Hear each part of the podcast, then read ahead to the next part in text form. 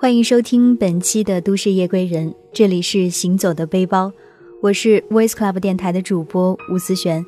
今天我们就一起去庐山看一看。我曾登望过山川，我曾漫步在小雨当中，我也曾旅宿于外地。可当三者相遇的时候，却迸溅出另外一番风景。去庐山是我一头热的激情，去之前我有的不是对美的憧憬。而是对长途漫漫的恐惧。不管我在庐山遇到些什么，我担心我熬到庐山是一种怎样的状态。山路崎岖，踊跃了大家的心情，也涌动着我的胃皮。我死死地将头扎在书包里，腰伤的地方因弯曲而作痛隐隐，但我不敢去顾及它，甚至不敢去放肆的呼吸。车越上越高，路也越来越陡，惊得车内叫声连连。我实在忍不住，迅速地瞟了一眼。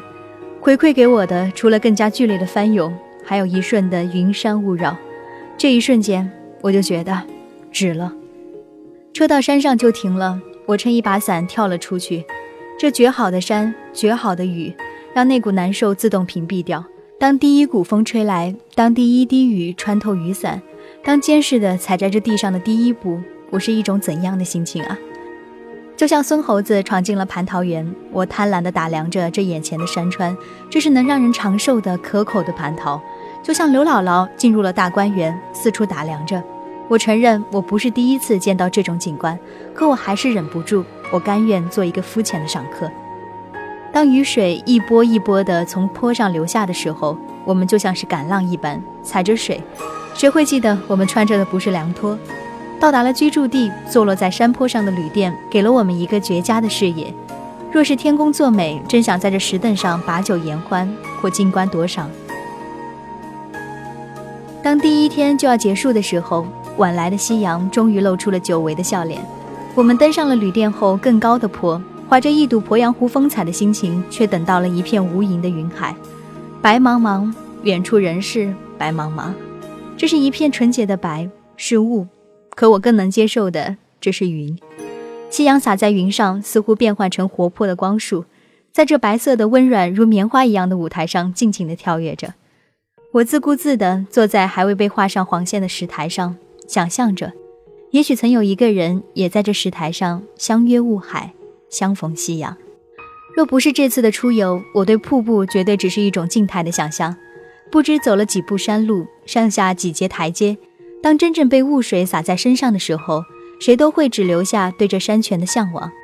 临近泉底，听着早已在耳边响彻的轰隆，感受强大冲击下的风力，这磅礴气派是十五的圆月，点燃了我血液中的激亢。我叫嚣着，奔跑着，身上早已湿透，可心情却如火焰般燃烧。伙伴们正在忙着拍照，而我却忙着把这风景印刻在我的记忆当中，我的脑海当中，方便我的下次寻找。一鼓作气，我们向着五老峰进发。据说这是如花瓣、如老者的山峰，向上的阶梯蜿蜒着，比起三叠泉有更少的人群，更多的幽静。偶尔一阵山风，便会引得树叶簌簌发抖，缠绵在树叶上的雨珠就会趁机大颗大颗的飘洒，消失在衣服上、头发上，或迸溅在小伞上、雨衣上，或摔在地上，躺进泥土里。偶尔一个调皮一点的钻进某人的衣服里去探个究竟，随之就会传出一声尖叫，响动山林。一个冷颤凉透全身。山峰在峰顶更深，肆意撩拨看客的头发。那自拍的都自带鼓风机了。极目再极目都是云雾交融，那淡淡的厚重的白不断的翻涌，让你觉得好像就要看到些什么，却什么也看不到。最后一天的游玩是匆忙的。我们遇到了大圣，我们目睹了天池，我们乘上了缆车，我们走过了铁索，伴随皇家乐团的一路高歌，兴奋、失望、激动、疲惫。